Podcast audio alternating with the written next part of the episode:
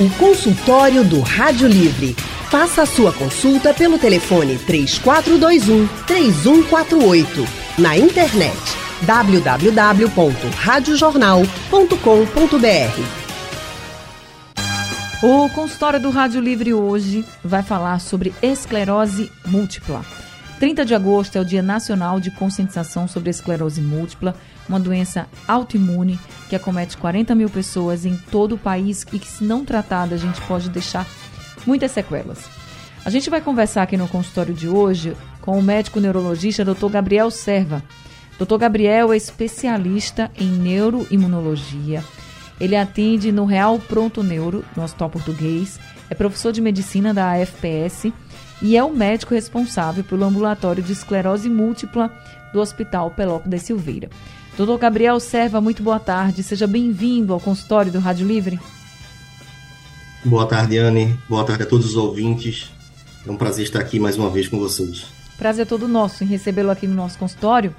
E nosso outro convidado é o médico neurologista Dr. Cleiton Borges. Dr. Cleiton é membro efetivo da Academia Brasileira de Neurologia, coordenador do Ambulatório de Neuroimunologia e Esclerose Múltipla da Universidade de Pernambuco.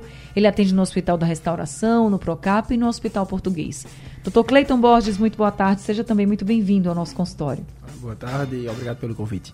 A gente que agradece a disponibilidade dos doutores e vocês que estão nos ouvindo. Querem participar do consultório? Muito fácil mande uma mensagem para o nosso WhatsApp 99147 8520. É o número do WhatsApp da Rádio Jornal para você fazer perguntas, fazer aquela consulta aqui com os médicos hoje falando sobre esclerose múltipla. Como a gente está no Dia Nacional de Conscientização sobre a esclerose múltipla, eu vou começar aqui com o Dr. Cleiton, perguntando hoje, Dr. Cleiton, o que o senhor observa de, da maior conscientização que a gente precisa fazer em relação à sociedade, né? Quando a gente fala de esclerose múltipla? É, é um tema muito importante, né? E assim, é, nós médicos temos, tanto trabalhamos na questão de, do tratamento em si, mas também com a educação em saúde. Então, assim, o fato de conscientizar tanto a população como é, outros colegas médicos é importante porque a gente só consegue dar um diagnóstico de algo que a gente conhece. Então, o fato da população entender como a, a doença se comporta, quais são os principais sintomas isso ajuda a procurar assistência médica o mais rápido possível. A gente sempre fala no, nessa doença em questão o termo que a gente conhece como janela imunológica de oportunidade. Então significa dizer que quanto mais cedo eu tratar esse paciente, melhor. Só que quanto mais cedo para isso eu preciso identificar isso. Então a, gente essa conversa é muito importante no sentido de alertar a população dos sintomas, alertar como procurar ajuda, alertar que tipo de profissional procurar para a gente conseguir é, oferecer o melhor para esse paciente e tratar da forma devida o mais rápido possível. Tem sinais de alerta que vocês, lógico, né? Vocês médicos vão ficar ali de olho em tudo que o paciente vai dizer, mas tem sinais de alerta que a gente pode dizer aqui para os nossos ouvintes? É, a esclerose múltipla, de forma geral, é uma doença em que nós temos algumas síndromes clínicas que são muito sugestivas do quadro. Elas não são exclusivas, mas são sugestivas. Então, uma, um termo que a gente conhece como neurite óptica, ou seja, a inflamação do nervo óptico pode promover dificuldade visual, né? E é, essa dificuldade visual, aliada a uma história, aliada a alguns exames complementares, a gente ajuda a fechar um quebra-cabeça de dar diagnóstico da doença. É, nós temos desequilíbrio, né? nós temos é, fraqueza muscular, né? e são os sintomas que podem, inclusive, se comportar como surto. Né? Nós, tam nós também temos outros sintomas que não são relacionados a surto, mas estão tão presentes quanto uma fadiga muscular, né? É, de forma geral, é um, um, sintoma bem frequente, né? Mas o mais importante é a, a, dificuldade visual pode estar contida em outro tipo de doença, né? Então, mas quando a gente tem isso, né? E quando a gente tem um, uma história compatível, uma idade compatível e um achado de exame compatível por ressonância, por exemplo, leva a crer para a gente pensar nesse diagnóstico e tentar oferecer um melhor para esse paciente. Doutor Gabriel, qual a faixa etária mais comum que a esclerose múltipla aparece? Pois é, a faixa etária são pacientes jovens, como uma doença autoimune, né, que ataca principalmente o, o sistema nervoso central. É, é, uma doença inflamatória, né, desmielinizante também, entra nesse grupo de doenças desmielinizantes. Ela tem como protótipo o paciente jovem, principalmente as mulheres, na faixa etária entre 20 e 35 anos, de 25 a 35 anos, muito mais frequente, cerca de 2 a 3 vezes mais frequente em mulheres. Por ser uma doença autoimune e mais comum em mulheres, está relacionado muito à nossa genética? É um, uma pergunta bastante interessante. A esclerose múltipla tem um polimorfismo genético. Ela não tem uma herança clássica mendeliana, ou seja, ela não é uma herança direta. Se o pai e a mãe vão, têm a esclerose múltipla, não é certeza e não é 100% de chance que o filho vai ter. Mas sim tem um contexto é, genético, tá certo? Mas muito agregado, muito pouco o valor disso não é tão relevante na prática clínica, mas sim existe um, um contexto de polimorfismo genético e também tem outros fatores ambientais e infecciosos também, tá certo? Então, é o contexto de uma associação nexocausal com, com o vírus da Epstein-Barr e algumas questões também é, de latitude, até de geografia. Então, pacientes que moram longe da linha do Equador, é, que são os países mais longe da linha do Equador, têm mais propensão a desenvolver a esclerose múltipla. São países que têm uma prevalência bem maior do que países que estão próximos da linha do Equador. Aqui no Brasil, assim, se a gente fosse pensar no nosso país, no nosso estado, que fatores ambientais poderiam, a gente poderia citar, né, que poderiam aumentar as chances de uma pessoa ter esclerose múltipla? Não que vá ter essa relação assim direta, como o senhor explicou. Pois é, a gente tem uma relação direta, mas tem um fator muito específico que é o tabagismo, que ele pode acentuar os surtos, ele pode tornar mais grave o surto dos pacientes, tá certo? Outra questão é que tem é, a vitamina D, tá certo? Mas a vitamina D normalmente está baixa nesses, nesses pacientes. Mas a gente tem um contexto e um, um, um, alvo de reposição como a população normal. Mas isso é, não é um, considerado um fator de risco bem, é, com nexo causal bem importante. Então a gente tem essas questões. Então, paciente realmente com contexto de tabagismo tem mais chance de ter surtos mais graves, consequentemente maior é, incapacidade da doença. Já entendemos que a esclerose múltipla é uma doença mais frequente nas mulheres, mas, doutor Cleiton, homens não têm ou são muitos raros os casos, mas acontecem? É possível se ter essa doença no sexo masculino, né? Não é assim, não é raro, né? É, mas a prevalência, como o doutor Gabriel bem citou, é maior no sexo feminino que no sexo masculino.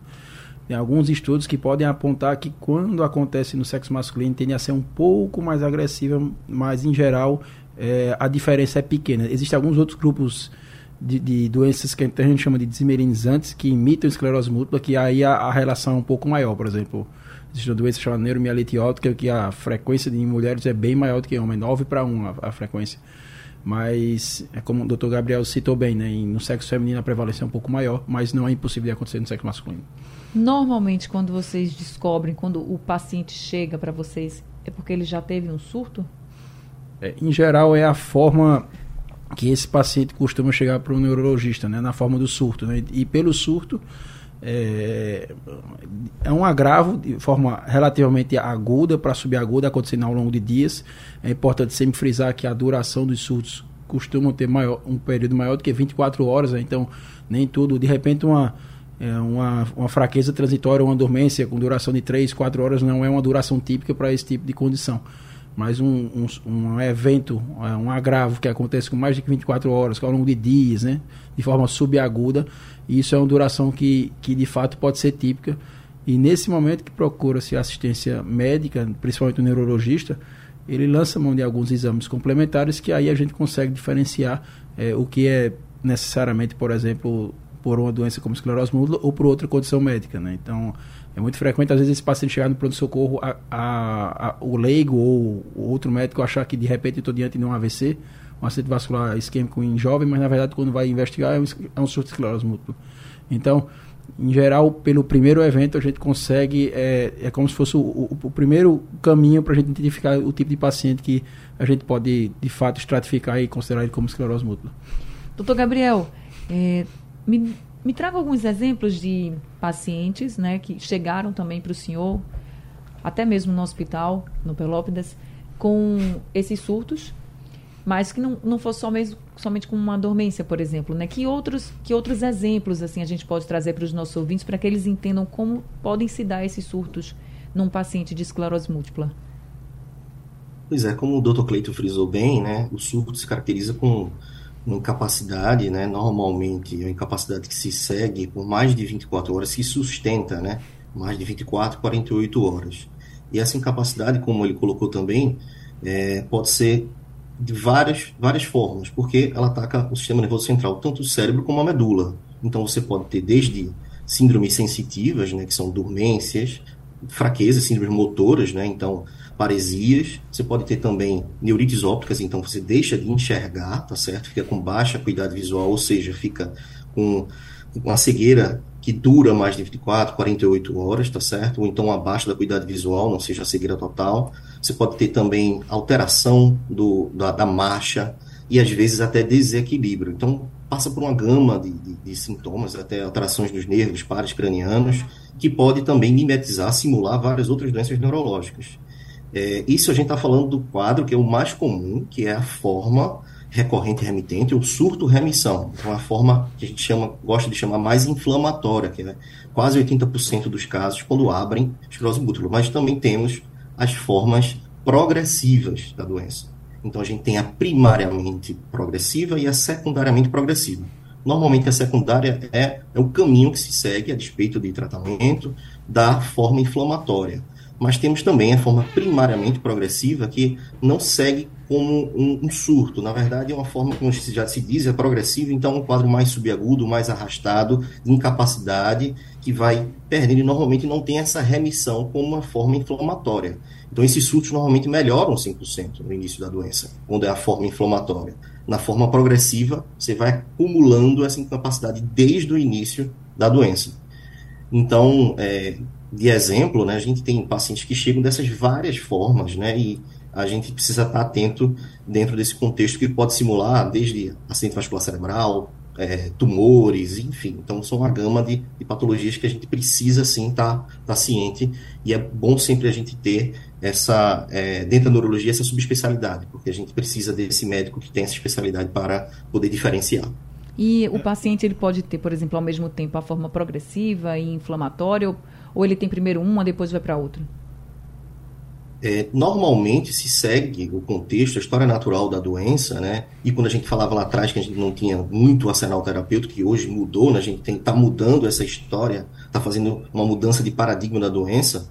A gente é, tinha um contexto que a forma inflamatória, a forma recorrente remitente, surto-remissão, desenvolveria para a forma secundariamente progressiva em cerca de 10 a 15 anos. Era a história uhum. natural. Hoje a gente está completamente diferente nesses casos. A gente está tratando mais cedo, como o Dr. Cleito comentou sobre a janela imunológica, a gente está não vendo esses pacientes evoluírem dessa forma mais progressiva, degenerativa.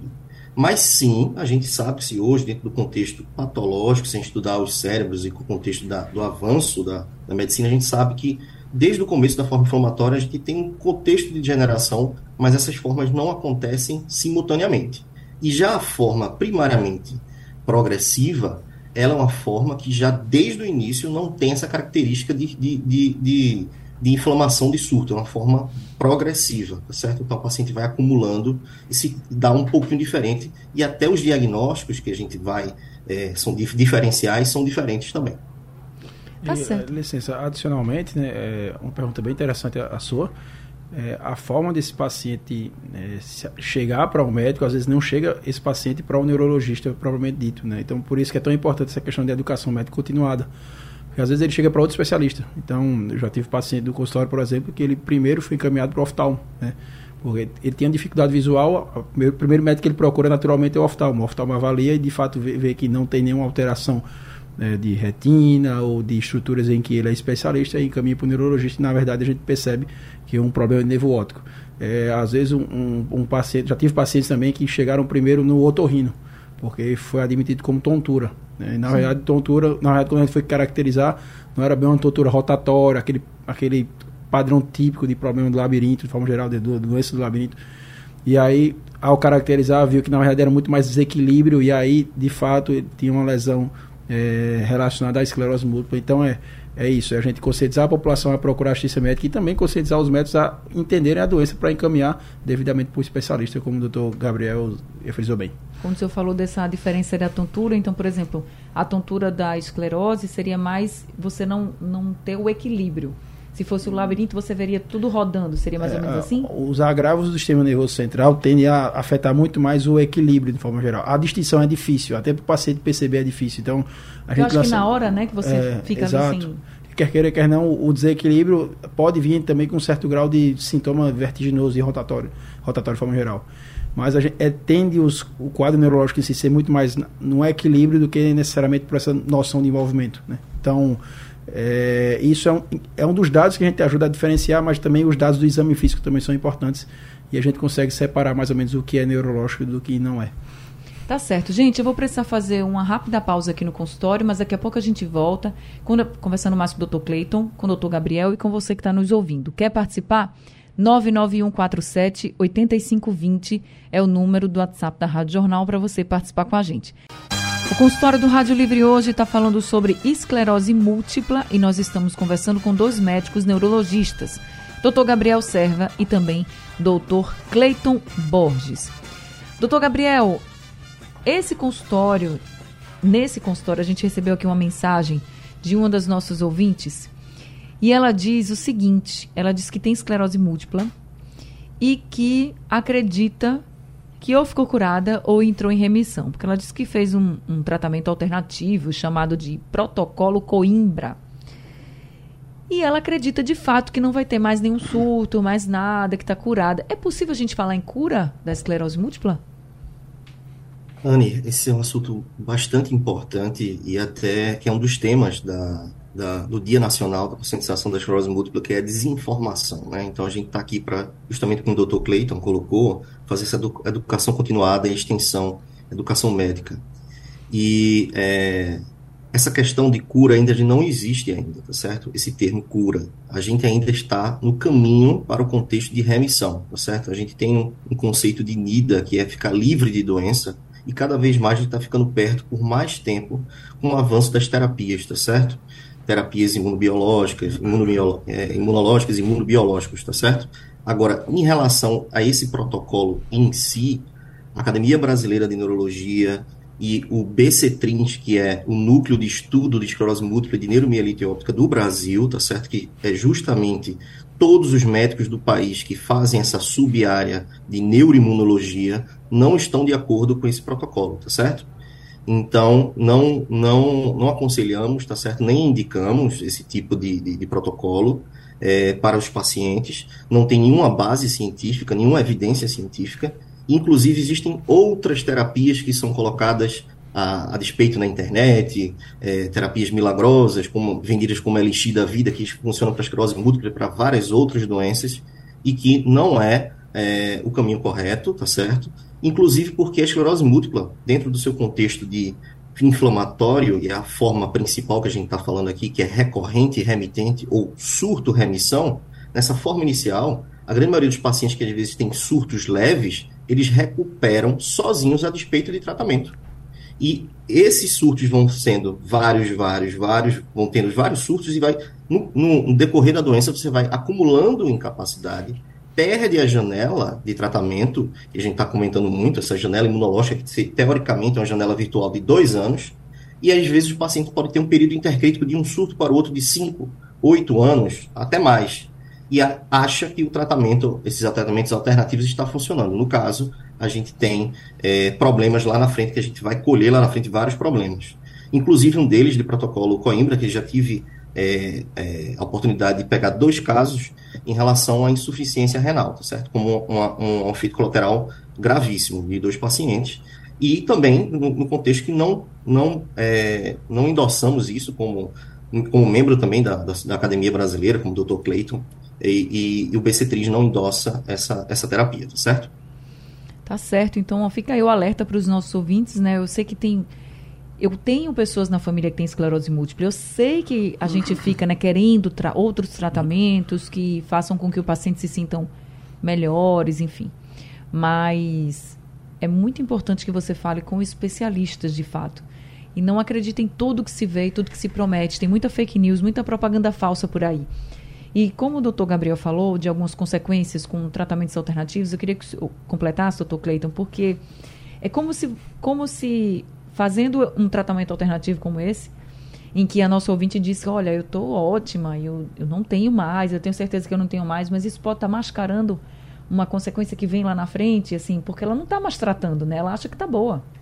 É, naturalmente, a, a, como o doutor Gabriel colocou muito bem, existem várias formas de esclerose múltipla. A principal delas é a forma surto-remissão. E, a, e às vezes o paciente, de fato, tem um surto em si e naturalmente já ia entrar em remissão. E aí, infelizmente, é, esse protocolo foi criado, é, um, é uma, uma prática de charlatanismo. Né? E aí aproveitando de uma situação da doença que já ia entrar em remissão, oferece esse tipo de tratamento e o paciente acredita por uma relação temporal de, poxa, eu tomei um determinado medicamento e eu não tenho mais nada, então eu vou, eu estou em remissão, eu estou bem. Mas na verdade não está. Né? Então, assim, é, a, além de não tratar, como o doutor Gabriel colocou muito bem, ainda pode determinar malefícios. Eu também tive um paciente que fez uso disso, né? na verdade, ele, antes de chegar para mim, fez uso desse protocolo e na verdade ele estava internado e quase ia para diálise, né? Porque a, a, vitamina D em, em, níveis tóxicos, né, no organismo está determinando problema renal, né? A, a, faz o que a gente chama de nefrocalcinose, que acumula cálcio, né, em forma acentuada no rim e isso pode fazer o paciente perder o rim. Então, além de não estar tá tratando a doença, ele pode determinar consequências sistêmicas para o organismo. E aí, e é isso, cada vez mais a gente está querendo tratar mais cedo esse tipo de paciente. Então, então é, existem alguns critérios, né? em 2017 né, tem uma revisão chamada dos critérios McDonald's, que são critérios que a gente usa para ajudar no diagnóstico em si. An antes disso, a gente esperava meio que o paciente tenha um segundo surto para tratar. Hoje em dia, com o advento é, desses novos critérios, com a melhor disponibilidade de ressonância, né? É, uma tecnologia melhor, né? E conhecendo melhor a doença, hoje em dia a gente não precisa esperar o segundo surto, a gente pode tratar já no primeiro se a gente tiver alguns é, indicativos por exames complementares que ajudam a reforçar o diagnóstico. Então, isso apenas reforça o quanto é, existe uma necessidade, e os estudos mostram isso, que quanto mais tratar cedo, mais esse paciente tem uma chance de é, diminuir taxa anualizada de surto e evitar que esse paciente evolua de forma acentuada para formas progressivas. Né? Então, como o doutor Gabriel colocou bem, a gente tem esse, esse tempo, 15 anos de forma geral, mas hoje em dia a gente quer que esse tempo fique maior, cada vez maior. E hoje em dia, né, isso, à medida que o diagnóstico foi melhorando, à medida que o tratamento foi melhorando, hoje em dia tem vários estudos que mostram que a sobrevida do paciente com esclerose múltipla é muito semelhante do paciente que não tem. Então a gente consegue promover sim, apesar de não ter cura, uma qualidade de vida bem efetiva. Agora a gente precisa que esse paciente seja é, tenha um, um diagnóstico é, rápido, né, correto, né, e um tratamento efetivo o mais precoce possível, aproveitando essa janela imunológica de oportunidade que nós frisamos. O doutor Gabriel, Isso... e é importante também, pelo que vocês estão falando, o que eu entendo é que a pessoa que tem esclerose múltipla vai ter um surto, vai começar a tratar, aí vai entrar em remissão, mas pode ser que ela tenha de novo um outro surto. Seria isso até para os familiares não pensarem assim, ah, não está adiantando de nada esse tratamento, ou até mesmo o paciente. É comum, então, a pessoa ter um surto, entre remissão pode ter outro. É assim mesmo? Justamente, essa forma se caracteriza justamente por isso, né? Então, normalmente você tem esse surto, e se principalmente for um surto leve, normalmente esses pacientes recuperam a despeito de qualquer tratamento é, 100%. Mas a gente tem que se diferenciar dois tratamentos, duas, em duas modalidades, na verdade. Porque tem a, a fase aguda do surto, tem um tratamento do surto em, em si, então a gente faz com, com pulso terapias, com altas doses de corticoide, para a gente é, recuperar esse paciente mais rápido e deixar ele é, sem capacidade. E a gente também tem a terapia de manutenção, que é outra modalidade que a gente faz em paralelo para que uhum. esse paciente previna de ter surto. E esse é o tratamento real. Então, a gente tem que separar esses dois, dois quadros. Né? Então, quando o paciente tem surto, a gente interna para fazer é, esse tipo de pulsoterapia com corticóide em altas doses, para tirar ele daquele surto, da remissão, é, é, não acumular incapacidade e, em paralelo, a gente faz essas terapias de manutenção, que tem várias modalidades, várias, um arsenal terapêutico amplo e bem individualizado. E só para frisar uma questão aqui, voltando só, eu te comentei no início sobre o contexto de reposição de vitamina D. Sim. E aqui deixar bem claro, tá certo? Deixar bem claro que a reposição em níveis normais da população, como uma população saudável. Nada de altas doses, que é, é esse dito protocolo, tá certo? Então, é, reposição para níveis normais com uma pessoa que tem uma insuficiência, uma deficiência, que seja também que não tenha uma doença neurológica. Então, deixar bem claro isso aqui no contexto de, de acompanhamento, tá certo? Tá certo, tá dito. Então, eu vou precisar fazer mais uma pausa aqui no consultório, mas daqui a pouco a gente volta. Já vi aqui que tem alguns ouvintes participando. Então, a gente volta aqui conversando com o doutor Cleiton, com o doutor Gabriel e com você também que está nos ouvindo. Se ainda quiser participar, dá tempo 991478520 é o número do WhatsApp da Rádio Jornal. O consultório do Rádio Livre hoje está falando sobre esclerose múltipla. Nós estamos conversando com o Dr. Cleiton Borges, que é médico neurologista, com o Dr. Gabriel Serva, que também é médico neurologista e tem uma das nossas ouvintes participando aqui. A Gorete de Casa Amarela mandou um áudio para a gente. Vamos ouvir. Boa tarde, Anne Barreto. Boa tarde, doutores. É, aqui é a Gorete de Casa Amarela. Eu gostaria de saber se tem uma prevenção, né? Se tem como prevenir essa doença. Pergunta de milhões, doutor Gabriel. Pois é, é como tem esse polimorfismo genético, né, é uma doença que a gente tem é, esse imprint um pouquinho genético e alterações ambientais. infelizmente, a gente ainda não tem algum certo tipo de prevenção. A gente ainda luta para a gente ter essa detecção precoce, né? Então, antes desses surtos, né, a gente ainda está nesse caminho para a gente conseguir ter um marcador biológico, um marcador de imagem que a gente consiga saber quando é que vai acontecer, quando é que é, começa esse gatilho, mas infelizmente ainda a gente não tem uma forma de prevenção. Alguns pacientes a gente consegue, por acaso, chegam no, no consultório que é uma forma que a gente chama de síndrome radiológica isolada. Mas isso é a grande minoria, que às vezes vão para o contexto de dor de cabeça, enxaqueca, acabam fazendo o exame de imagem e a gente acha lesões compatíveis com esclerose múltipla, e que é um, um, um conceito e um contexto completamente específico de segmento. Mas isso não é a grande maioria dos casos, a gente não tem um marcador específico ainda, infelizmente, mas a gente está cada vez mais em processo para ter essa detecção antes do início dos surtos. E é importante, gente, dizer que a esclerose múltipla ela não está assim no rosto das pessoas. Você não olha para alguém e olha e diz assim: ah, olha, que esse paciente, essa pessoa, ela tem característica de esclerose múltipla. Não dá para saber só olhando para ela, né, doutor Cleiton? Assim, é, é uma doença que a gente chama até de invisível aos olhos de muita gente. O especialista não, ele vai olhar ele vai entender aquela situação e vai diagnosticar. Mas para nós, a grande população, a gente não vai identificar. Então é muito importante também respeitar os sintomas de quem está perto de você, porque às vezes a gente faz, ah, você está sentindo isso, que conversa, mas às vezes é, é a doença que está ali e a gente não sabe. E eu trouxe também esse aspecto porque tem muita gente que pode estar tá descobrindo uma esclerose múltipla, doutor Cleiton, e pode estar tá pensando assim, meu Deus, logo essa doença que não tem cura, o que é que eu vou fazer da minha vida? Mas dá para ter uma vida relativamente normal uh, para os pacientes, né? A ideia, a ideia é essa, é justamente a gente tentar promover um tratamento para promover qualidade de vida, né? Então, como eu falei há pouco, a sobrevida do paciente com esclerose múltipla é muito semelhante hoje em dia à de quem não tem. E o, assim, eu tenho pacientes no consultório que são, são juízes, são advogados, são atletas. Eu tenho, eu tenho um, um, um paciente meu que joga basquete, joga na seleção, na seleção pernambucana. É, enfim, já foi. E assim, fazem as atividades como qualquer outra pessoa, de forma geral. Né? Então a ideia é, é, justamente isso, a gente tentar o máximo possível, é, a gente tentar é, promover essa qualidade de vida. Né? Então, lógico que a doença é diferente de pessoa para pessoa. Então, assim, eu tenho. É, a gente não sabe bem ainda, a ciência está procurando essa pergunta, né? Identificar, como o doutor Gabriel colocou bem, um marcador para isso, né? E também identificar qual tipo de paciente que tem um perfil de doença agressiva e outros que não tem, na verdade.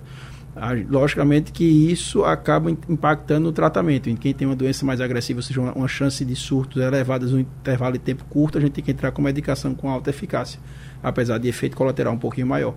Então, é, isso é, também a gente já puxa o link para mostrar que tratamento ele é individualizado, ou seja, eu não consigo, é, cada pessoa, né, eu tenho que fazer uma, uma chamada, chamada medicina personalizada.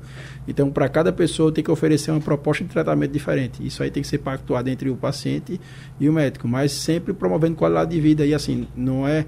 A doença não pode, não pode definir você. Né, na realidade, então, assim, o, ah, tudo bem, é um paciente que tem esclerose múltipla, mas isso não vai, a ideia não é impactar no seu trabalho, nem impactar nas suas atividades do dia a dia. E, mas lógico que alguns períodos de dificuldade vão existir, né? Então, é, tão incapacitante quanto o surto, pode ser também os sintomas não relacionados ao surto, né? Então, é um paciente que de repente tem uma fadiga acentuada, né? Então, que pode piorar inclusive até em períodos de calor acentuado, né? Então, é um paciente que também pode ter transtorno e oscilações do humor, né? Então, é, por isso que o tratamento tem que ser personalizado, porque em um paciente A eu posso ter sintomas, no paciente B eu posso não ter. Então, é, é uma decisão que ela é sempre personalizada e compartilhada com a equipe multidisciplinar. E é assim, com esse alerta que a gente vai encerrando aqui o consultório do Rádio Livre hoje falando sobre esclerose múltipla, nesse Dia Nacional de Conscientização sobre a Esclerose Múltipla, que é 30 de agosto, mas que fiquem aí os alertas, as orientações dos doutores, Dr. Cleiton Borges, Dr. Gabriel Serva, para você levar para todos os dias da sua vida. E você que teve o diagnóstico, que está tratando a esclerose múltipla, continue, não pare. A sua qualidade de vida vai sim melhorar. Tem os dias altos e baixos, como qualquer pessoa tem, nossos dias bons, nossos dias ruins, mas o importante é que você continue o tratamento e quem sabe mais para frente a gente não traz aqui os doutores falando de uma possível cura? Eu sou a otimista da história, viu? E quem sabe eu quero trazer essa notícia aqui. Doutor Cleiton, muito obrigada por esse consultório, viu? Eu agradeço pelo convite, a Anne, agradeço ao meu colega Gabriel, né? É sempre uma honra falar contigo e a gente debater um pouquinho sobre esse tema com educação médica, consciência e sempre esclarecendo a população do melhor que tem que ser feito. A gente que agradece. Doutor Gabriel Serva, muito obrigada também por esse consultório de hoje. Eu que agradeço mais uma vez, agradeço ao meu amigo colega Dr. Cleiton também e a todos os ouvintes. Até uma próxima oportunidade, estaremos aqui com todo prazer.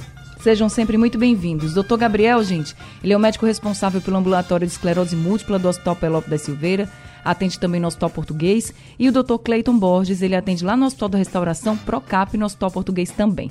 Consultório do Rádio Livre chegando ao fim, o Rádio Livre de hoje também. A produção foi de Gabriela Bento, trabalhos técnicos de Big Alves, Elivelton Henrique e Sandro Garrido, no apoio Valmelo, a coordenação de jornalismo é de Vitor Tavares e a direção é de Mônica Carvalho.